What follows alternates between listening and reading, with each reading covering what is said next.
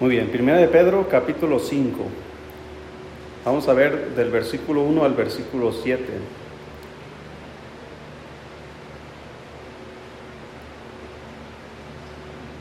Si estamos ahí, hermanos. Muy bien, voy a leer aquí. Dice la escritura. Ruego a los ancianos que están entre vosotros, yo anciano también con ellos, y testigo de los padecimientos de Cristo, que soy también participante de la gloria que será revelada. Apacentad la grey de Dios que está entre vosotros, cuidando de ella, no por fuerza, sino voluntariamente, no por ganancia deshonesta, sino con ánimo pronto no como teniendo señorío sobre los que están a vuestro cuidado, sino siendo ejemplos de la grey. Y cuando aparezca el príncipe de los pastores, vosotros recibiréis la corona incorruptible de gloria. Igualmente, jóvenes, estad sujetos a los ancianos, y todos sumisos unos a otros, revestidos de humildad, porque Dios resiste a los soberbios y da gracia a los humildes. Humillaos pues bajo la poderosa mano de Dios, para que Él os exalte cuando fuere tiempo, echando toda vuestra ansiedad sobre Él, porque Él tiene cuidado de vosotros. Vamos a orar. Señor, gracias por su palabra. Bendígala, Señor. Eh, abra nuestro entendimiento, Padre, para comprenderla y, ponerla en práctica. Bendiga este tiempo, por favor, Señor, en el nombre de Jesús. Amén. Muy bien, en el capítulo 5, hermanos, eh, el apóstol Pedro comienza a exhortar a los ancianos eh, recordando, hermano, que la palabra anciano aquí no habla acerca de, la edad de una persona, de un, de un, viejito, ¿verdad? Sino que está hablando de los obispos, de los pastores. Entonces dice el apóstol Pedro, ruego a los ancianos que están entre vosotros. Entonces, eh, los pastores, hay iglesias donde hay más de un pastor, dos dependiendo, iglesias muy grandes donde hay eh, algunos pastores. Iglesias pequeñas, un pastor, ¿verdad? Nada más. Pero aquí en las iglesias que había antes había pastores, pero también la epístola, hermanos, va dirigida a muchas iglesias, a muchos cristianos. Por lo tanto, está hablando de una manera plural, ¿verdad? A, todos los pastores que están en las congregaciones. Ruego, dice, a los ancianos que están entre vosotros. Y luego dice él, yo anciano también con ellos. Es decir, él también dice, yo, yo también soy un pastor, un anciano igual que ellos. Si recuerdas que el Señor le dijo a Pedro, Pedro, ¿me amas? ¿Y qué le dijo? Sí, Señor, tú sabes que te amo. ¿Y qué dijo Pedro? Pero ¿qué dijo el Señor? Apacienta mis ovejas, apacienta mis corderos, pastorea mis ovejas. Entonces, desde el principio, hermanos, el Señor le da a Pedro el trabajo de pastorear la iglesia. Como apóstol de Jesucristo, hermano, tiene autoridad él, junto con los demás apóstoles, eh, sobre las iglesias Recordando, por ejemplo, el apóstol Pedro que mandó a Tito a que, no sé, Tito, Filemón, no recuerdo, Tito, que fuera y estableciese a ancianos en las iglesias de Macedonia, perdón, de, no recuerdo, una isla, que fuera y estableciese ancianos. Entonces, ¿quién tenía la autoridad de establecer los ancianos? En, en aquel entonces, los apóstoles. Entonces, por ejemplo, hoy día, hermano, ¿quién tiene la autoridad de poner ancianos? O sea, hay un apóstol hoy día que diga, ¿sabe qué? Eh, ruego a mí, ¿verdad? Ruego a ti que pongas ancianos en las iglesias que están en Chihuahua. No hay un pastor, un, apóstol como en aquellos tiempos. Eh, las iglesias, obviamente, fíjese, si hay una persona que pone a los pastores. Dice, eh, ¿dónde estamos?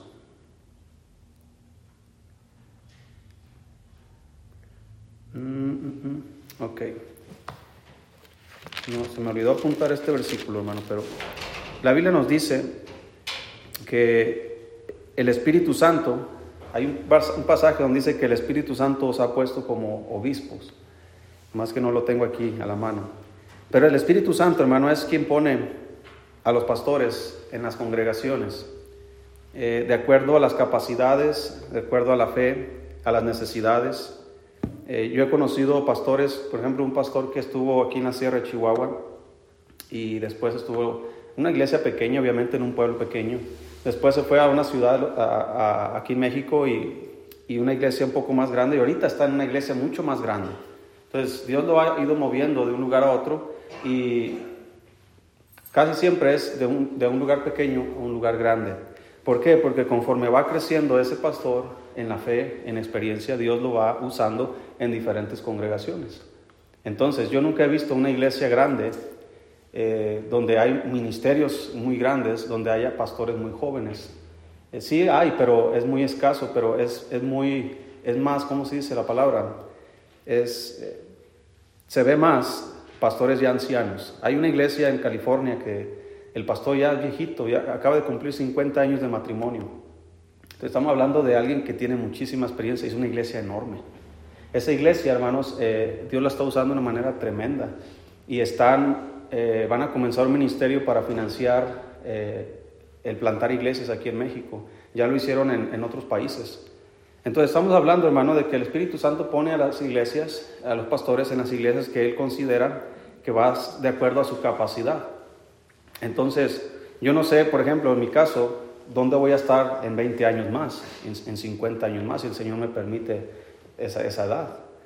Pero lo que sí sé, hermano, es que el Señor dice, nos ha puesto, dice, ruego a los ancianos que está entre vosotros. Yo anciano también con ellos, dice, y testigo de los padecimientos de Cristo. Yo no soy testigo de los padecimientos de Cristo, pero dice que soy también participante de la gloria que será revelada. Pero ¿sabe qué, hermano? Yo sí voy a ser participante de, la gloria que va a ser revelada, junto con todos los cristianos. ¿Cuál es el, ruego que le hace Pedro a los pastores? Versículo 2. Apacentad la grey de Dios que está entre vosotros. Pues apacentad es una eh, palabra que es de alimentar las ovejas, darles alimento. Obviamente si, si nos vamos al plano animal, ¿verdad? Apacentar las ovejas sería llevarlas a los pastos, donde hay pastos verdes, ¿verdad? Sería llevarlo como dice el Salmo 23, ¿verdad? Jehová es mi pastor, nada me faltará. En lugares de delicados pastos me hará descansar, confortará mi alma. Entonces dice, eh, eh, junto a aguas de reposo me pastoreará. Entonces, el agua, hermanos, y el pasto, el alimento que las ovejas necesitan, no las ovejas en el sentido animal, pero en el sentido espiritual, es decir, las personas, el alimento que necesitan es la palabra de Dios. Eh, recuerda, hermano, allá en Hechos que había un problema donde las viudas de los griegos eran desatendidas en la distribución diaria y las viudas de los hebreos eran bien atendidas. Y hubo una, una discusión ahí, ¿verdad? Que por qué estaba pasando esto. Entonces vinieron esas inquietudes con los apóstoles y le dijeron a ellos, ¿verdad? Que eh, cómo vamos a arreglar ese problema. y los apóstoles dijeron, Busquen siete hombres, siete varones de buen testimonio, llenos del Espíritu Santo, para que les encarguemos de ese trabajo. Y eligieron a varios, a siete de ellos, entre ellos estaba Esteban. Y ellos dijeron, y nosotros, dice, persistiremos en la oración y en qué más? Y en la palabra. ¿Por qué? Porque los pastores que Dios puso en las iglesias es para alimentar a las iglesias. Eh, no es, hermanos, ahorita vamos a ver aquí los, los ruegos o las exhortaciones de Pedro hacia los pastores. Dice ahí, apacentar la grey de Dios que está entre vosotros. Entonces, para empezar, la grey es de Dios, ¿verdad? La grey no es de un hombre, no es, eh, no es, por ejemplo, yo conozco iglesias, hermanos, donde parece como si fuera un negocio familiar. Es decir, el pastor se hace un lado y deja a su hijo de pastor.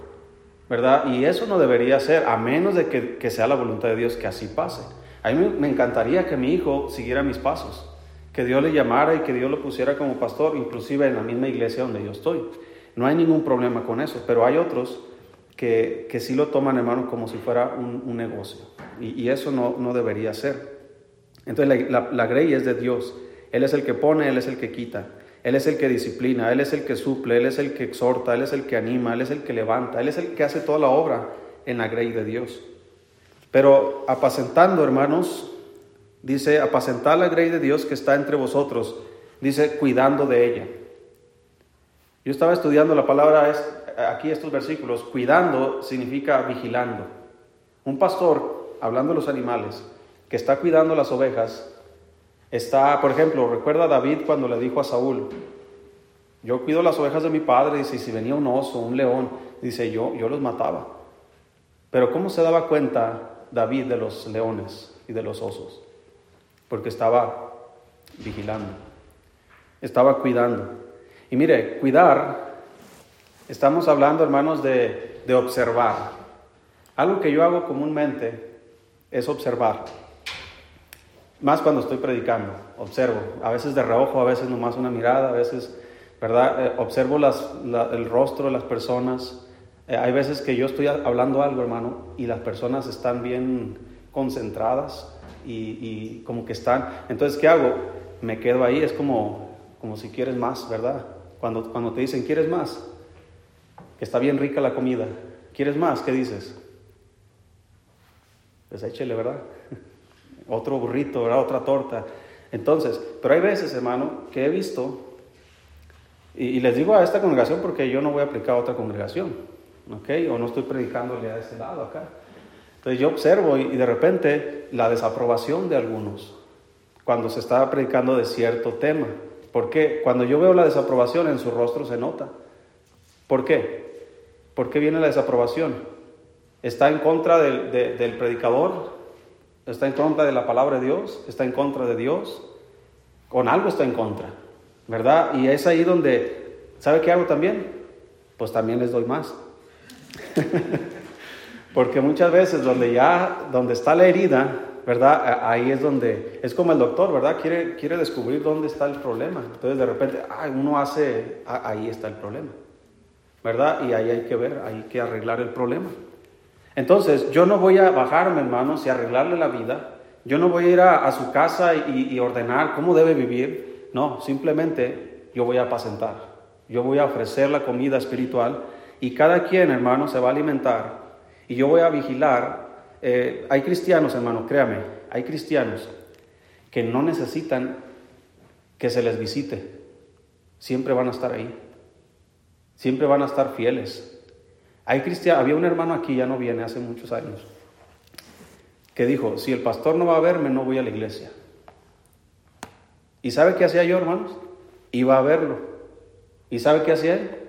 No venía a la iglesia. Entonces dije yo, bueno, cuando los visito no vienen y cuando no los visito vienen. ¿Qué hago? ¿Verdad? ¿Para dónde me muevo? Entonces depende de la situación. Yo tengo, por ejemplo, y lo voy a mencionar porque soy el pastor de esta congregación, yo tengo mucho tiempo que no voy a visitar a la hermana Idea a su casa, con su familia. Este próximo año voy a ir, el primero de enero, ahí voy a estar en el recalentado. No, pero el próximo año mi intención como pastor es, es comenzar a acercarme. ¿Verdad, hermano? Hermano Alejandro una vez me llamó y me dijo, ¿verdad?, que él quería acercarse más a mí. Me invitó a comer a su casa. Entonces yo quiero acercarme también a las ovejas. Entonces, eso próximo año es mi intención, si Dios me permite la vida. Eso es apacentar, estar cerca de las ovejas, ¿verdad? Yo no voy a arreglar su vida, pero puedo compartir la vida con ustedes, ¿verdad? Quien arregla nuestras vidas es el Señor, a través de la palabra de Dios. Entonces, ese es apacentar, no por fuerza. Es decir, no por fuerza, está hablando de que no, no debe ser algo forzado. Es como si, imagínense que, que no hubiera pastor aquí y que le dijeran al hermano Jesús, usted tiene que ser el pastor, pero yo ni sé predicar, usted tiene que ser el pastor, ¿verdad? Y a fuerza tiene que estar ahí, no por fuerza. Hermanos, yo no estoy aquí a la fuerza, nadie me obligó a venir, nadie me, me puso una pistola, ¿verdad? Tú tienes que ir. Y gracias a Dios que no pertenecemos a una convención, ¿verdad? Donde ellos cambian y quitan pastores dependiendo de las situaciones dependiendo de las jubilaciones de los pastores.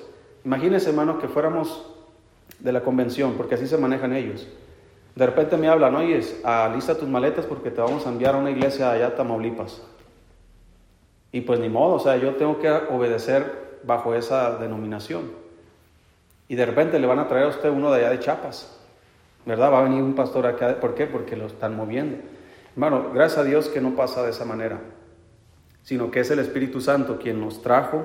Y si un día nos vamos, que no es nuestra intención, pero si Dios lo, hace así, va a ser decisión de Él, no va a ser ni siquiera mía, ni siquiera suya. Entonces, dice que debe ser voluntariamente. Voluntariamente significa que se rinde, que está dispuesto. Aquí hay familias hombres que pueden en un futuro muy cercano pastorear alguna iglesia. ¿Cómo debe ser eso? Voluntariamente. ¿Sí me explico? Voluntariamente. Por ejemplo, hermano Julio está pastoreando una misión aquí en Samalhuapa. Yo no lo obligué. ¿Verdad? Él solito cayó. Yo estaba trabajando ahí, yendo, jueves, jueves, y luego los jóvenes, y mucho trabajo. Y luego él solito llega y me dice, oye, pastor, quiero hacer algo más, quiero servir algo, quiero, ah, ok, ahí está el ministerio. Pero es decisión tuya, voluntariamente, no es por fuerza. Dice, no por ganancia deshonesta, sino con ánimo pronto. Cuando dice ganancia deshonesta no significa que no hay, no hay ganancia, porque la Biblia habla de que el obrero es digno de su salario. ¿Sí? Dice, no pondrás bozal al güey que trilla, y digno es el obrero de su salario. Dice la Biblia también, el que vive, el que... Eh, se me fue el versículo. El que predica el Evangelio, que viva del Evangelio. Así dice, algo así dice el, pasaje. Entonces también dice la Biblia, eh, a los ancianos que, que, gobiernan bien, dice, sean tenidos por dignos de doble honor, mayormente los que trabajan en predicar y en enseñar. Entonces, la ganancia deshonesta, ¿cuándo, se, ocurre una ganancia deshonesta? ¿Qué es algo deshonesto? Aquí no está hablando de, tranzas ni nada de eso que hacen los, los, pastores de la televisión, ¿verdad? Donde obviamente ahí eh, deshonesto está hablando, hermano, de que es, es el, el, motivo por el cual estás haciendo algo. Es deshonesto. Entonces hay, hay, hay pastores que, y no nomás pastores, evangelistas, misioneros y, muchos en el ministerio que lo hacen solamente por, por el dinero. Y la Biblia habla que Dios va a cuidar de sus siervos, de todos.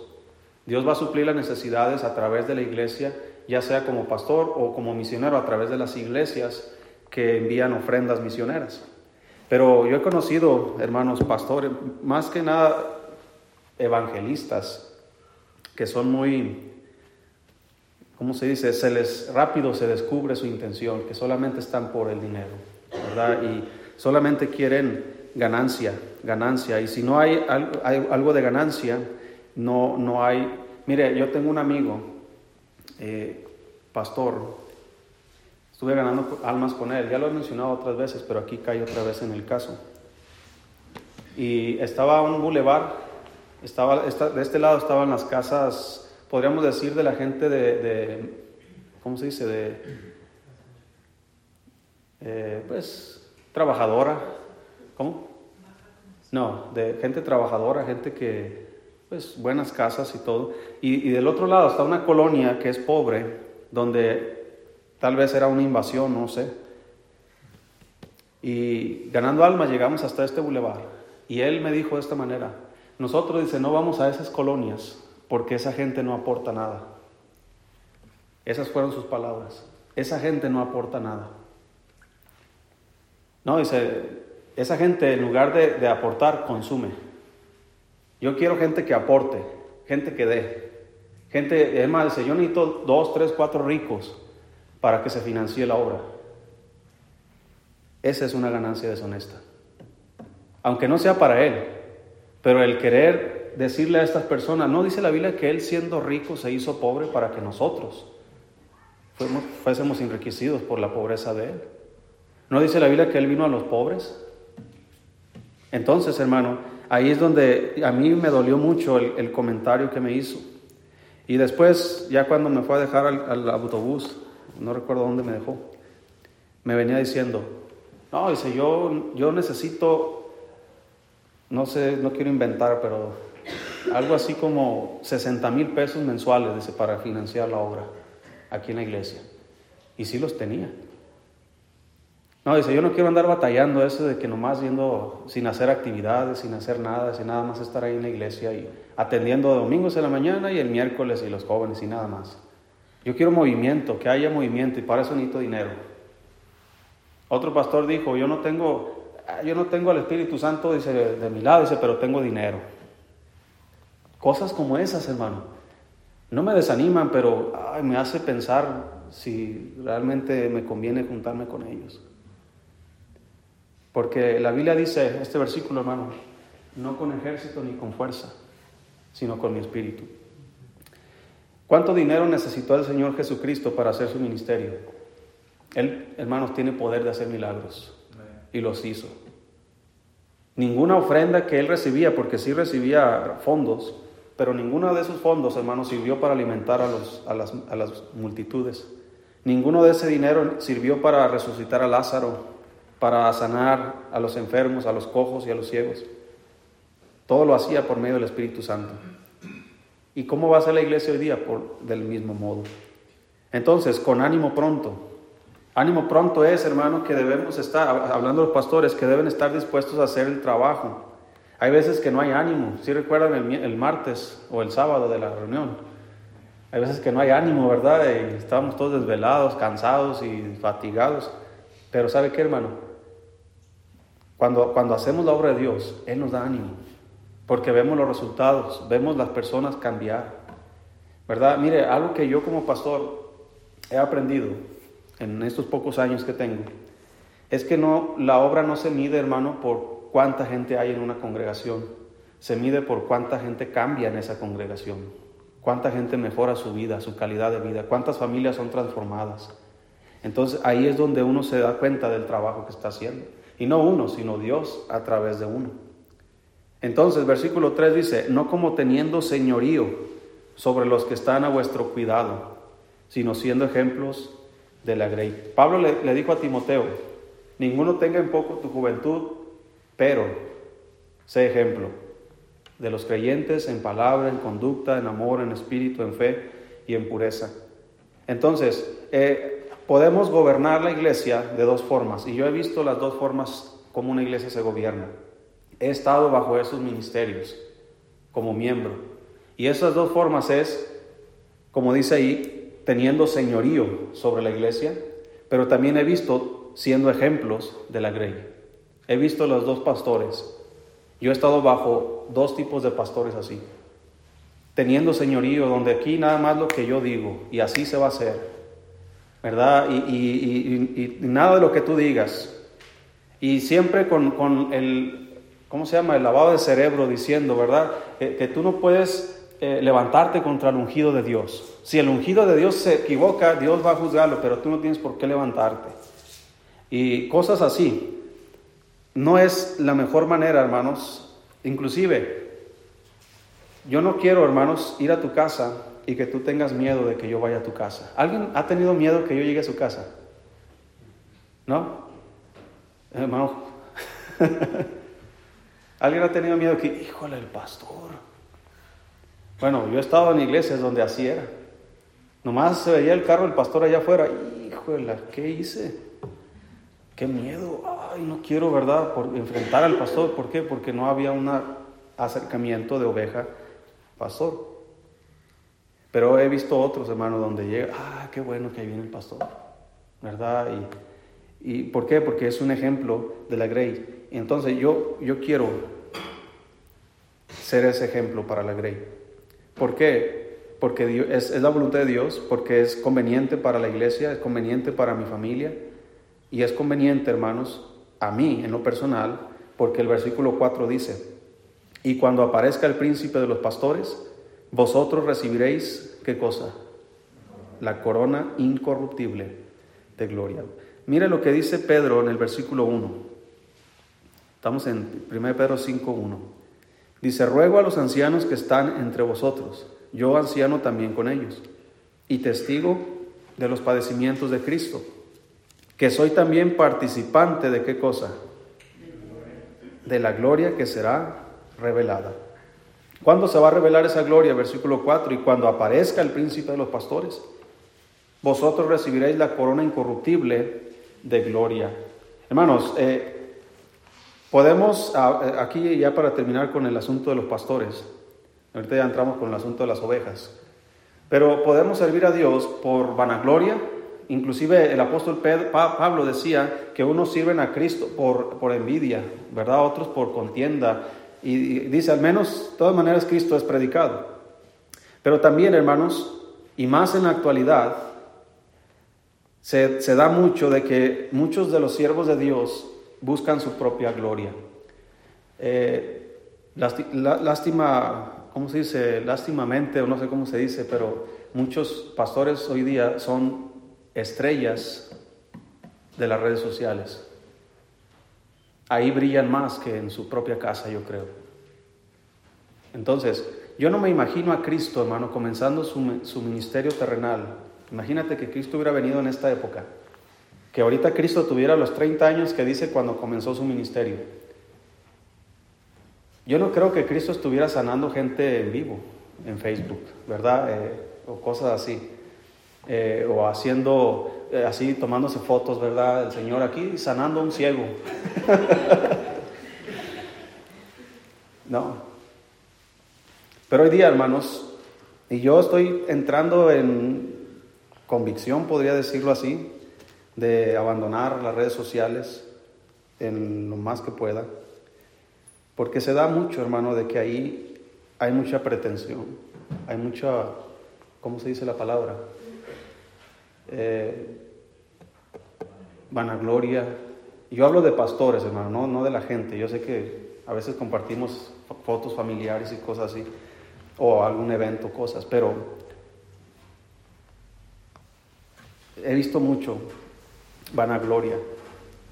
Dice que el que busca su propia gloria no es gloria. Entonces, el Señor mismo decía, cuando, por ejemplo, decía, cuando oréis, no seáis como los hipócritas que se ponen en las esquinas de las calles, ¿verdad? Y, oran en público eh, para ser visto de los hombres. Dice, de cierto os digo que ya tienen su recompensa. ¿Cuál recompensa reciben los hombres que se exhiben? El aplauso, ¿verdad? La admiración. Eh, y eso es su recompensa. Ya no hay más recompensa. Pero ¿cuál es la recompensa real que Dios le promete a cada siervo de Dios que cumple su ministerio? La corona incorruptible de gloria. Es incorruptible, ¿por qué? Porque eh, un aplauso, hermanos, de una persona se lo lleva el viento. Pero esta corona, hermanos, es incorruptible. Es una, incorruptible, es una corona incorruptible de gloria. Y el Señor mismo dice en el versículo 5, ya entrando con las, con las ovejas, igualmente jóvenes, está sujeto a los ancianos y todos, sumisos unos a otros, revestidos de qué cosa? De humildad, porque Dios resiste a los soberbios y da gracia a los humildes. Humillaos pues bajo la poderosa mano de Dios para que Él os exalte cuando fuere tiempo. ¿Cuándo es el tiempo que Él va a exaltar a sus siervos? Cuando aparezca el príncipe de los pastores.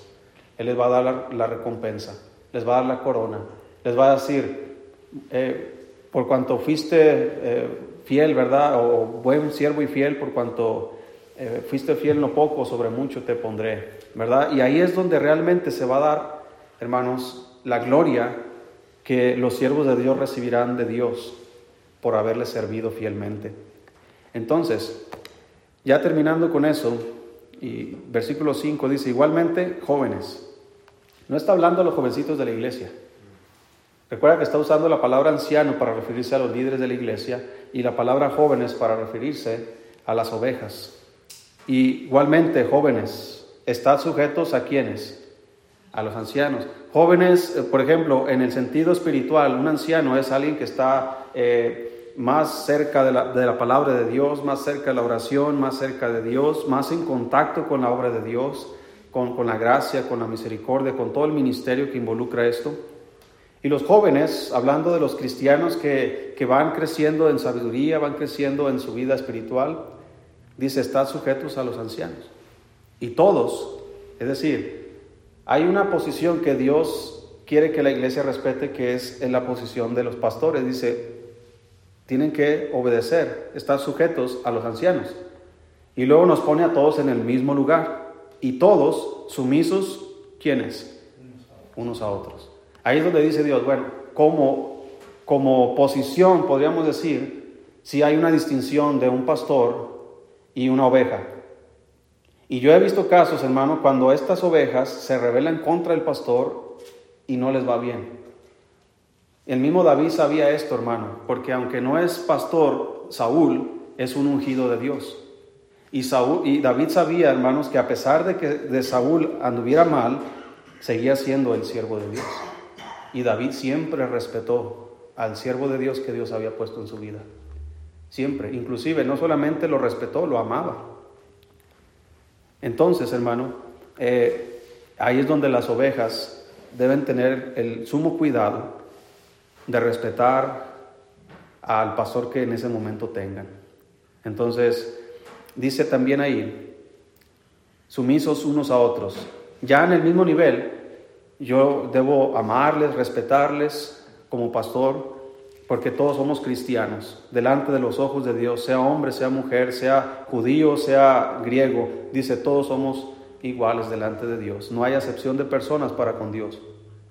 ¿Y cuál es el motivo por el cual Dios dice que debemos respetar y debemos sujetarnos? No solamente aquí a los pastores, pero en cada lugar donde debemos sujetarnos, las mujeres a los esposos, los hijos a los padres. ¿Por qué? Porque Dios resiste a quienes? A los soberbios. Entonces Dios está utilizando la palabra soberbia y la palabra rebelión porque la rebelión viene precedida de la soberbia. Cuando un cristiano tiene soberbia en su corazón, no se va a sujetar a nadie ni a Dios, ni al pastor, si es mujer, ni a su esposa, si es hijo, ni a sus padres, si es un ciudadano, ni a las autoridades, en su trabajo, ni a sus eh, jefes ahí en el trabajo. Una persona soberbia, hermano, cree que no necesita corrección. Una persona soberbia cree que nada le puedes decir, que Él es perfecto, que nunca se equivoca. Y dígame, hermano, ¿cuántos de nosotros somos perfectos? Ninguno. A veces a mí me han dicho algunos hermanos de la, iglesia, y aquí hay unos que me han dicho, pastor, aquello no me gustó, aquello lo otro, y, y, lo arreglamos de una manera, ¿por qué? Porque estamos al mismo nivel. Debemos, como dice ahí, sumisos unos a otros. Y yo no, quiero nunca estar en una posición de decir, no, usted debe respetar al pastor porque así dice la Biblia, y no atender los problemas de las congregaciones. ¿Sí me explico, hermanos? Entonces, pero todos debemos estar sumisos unos a otros. Y dice el versículo 6, ya vamos terminando aquí, humillaos pues bajo la poderosa mano de Dios, para que Él os exalte cuando fuere tiempo. Humillaos. No solamente debemos ser sumisos con los demás, siendo revestidos de humildad, pero también debemos humillarnos bajo la poderosa mano de Dios. Significa, hermano, que vamos a sujetarnos a Dios, que vamos nosotros a, estar, hermanos, bajo la autoridad de Dios, bajo la guía de Dios, bajo la guía del Espíritu Santo, y sea lo que sea que pase, si hay alguna injusticia hacia nuestras vidas o nosotros estamos siendo eh, dañados de alguna manera, dice el Señor, tú humíllate bajo la poderosa mano de Dios y Él te va a exaltar cuando fuere tiempo. Esto me dice, hermano, que si hay un tiempo donde Dios exalta a sus hijos. Si hay un tiempo donde Dios eh, te saca de, Yo puedo usar a Job, por ejemplo. Imagínate la situación de Job, hermanos, de estar allá en lo más vil, ¿verdad? En la, enfermedad, en la, en la pérdida de sus hijos, de sus riquezas. Y Dios lo exalta. Pero ¿cuándo lo exaltó Dios? Cuando fuere tiempo. Cuando fuere tiempo está hablando de algo oportuno. Por eso dice la Biblia que debemos ir al trono de la gracia para recibir gracia y misericordia eh, para el oportuno socorro. Entonces hay un momento oportuno, hermano, donde Dios exalta a sus hijos. Pero ¿por qué Dios debe, exalta a un hijo de él? Porque éste se humilla. Porque éste reconoce que Dios es Dios, que Dios ha puesto sus mandamientos para que los sigamos ¿verdad? Y dentro de sus mandamientos, pues ya mencionamos algunos de la sujeción. Y, nosotros, hermanos, nos humillamos delante de Dios. Su mano dice, bajo la poderosa mano de Dios.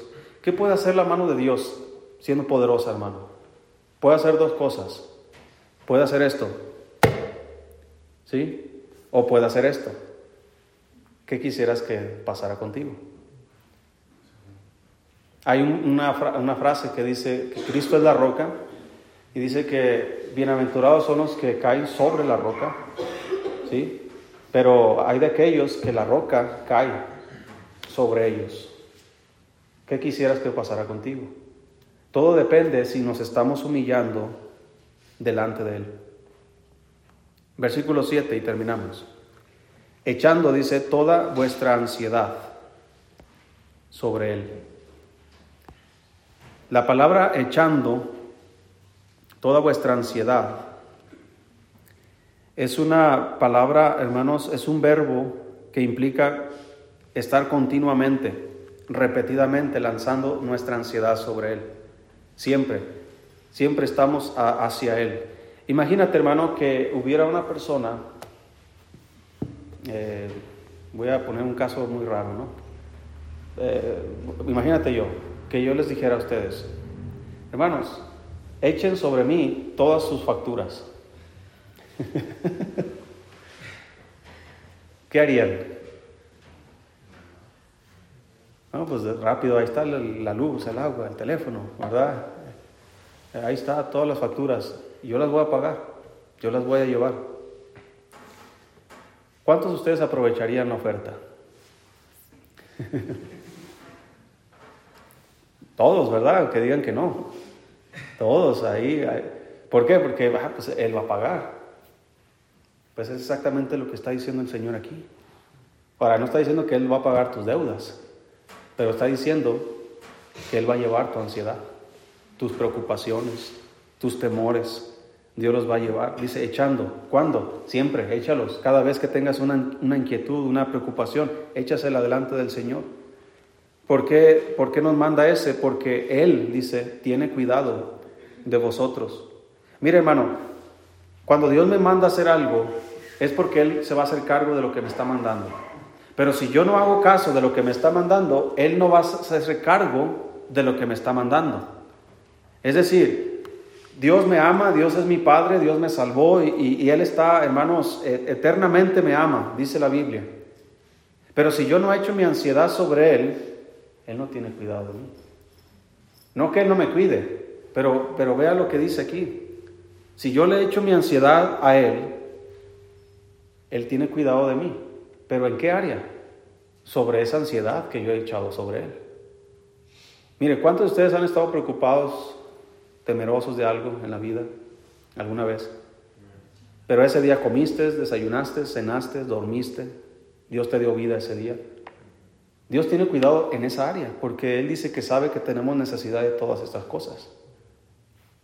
Pero a pesar de que comiste, desayunaste y dormiste bajo un techo, lo hiciste con ansiedad. ¿Cuánto lo hicimos? Todos. Tenemos una casa donde vivir y estamos ansiosos. Estamos sentados en la mesa comiendo lo que Dios proveyó para ese día y con ansiedad. ¿Por qué tengo la ansiedad? Ahora, Dios tuvo cuidado de mi alimentación ese día, pero Dios no tuvo cuidado de mi ansiedad. ¿Por qué? Porque yo no la eché sobre Él. Entonces yo he hecho mi ansiedad sobre Él y yo puedo comer mi comida de una manera tranquila, sin preocupaciones, sabiendo que Él tiene cuidado. Hermanos, el Señor conoce exactamente cuáles son nuestras necesidades. Mire, vamos a terminar en Mateo capítulo 10. Vea el cuidado que Dios tiene, hermanos, sobre su creación, ¿cómo no va a tener cuidado sobre nosotros?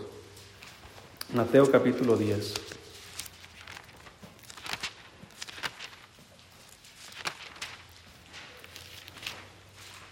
Dice el versículo 29.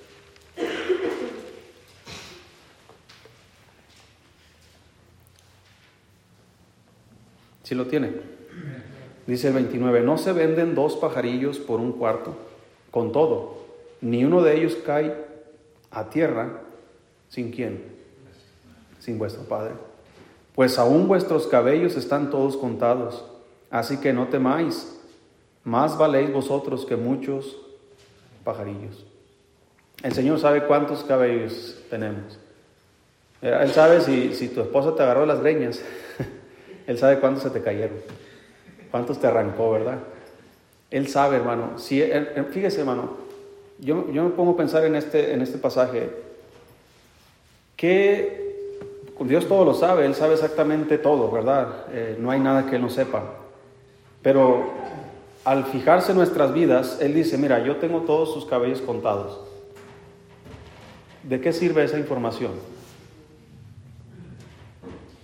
¿A alguien le gustaría saber cuántos cabellos tiene?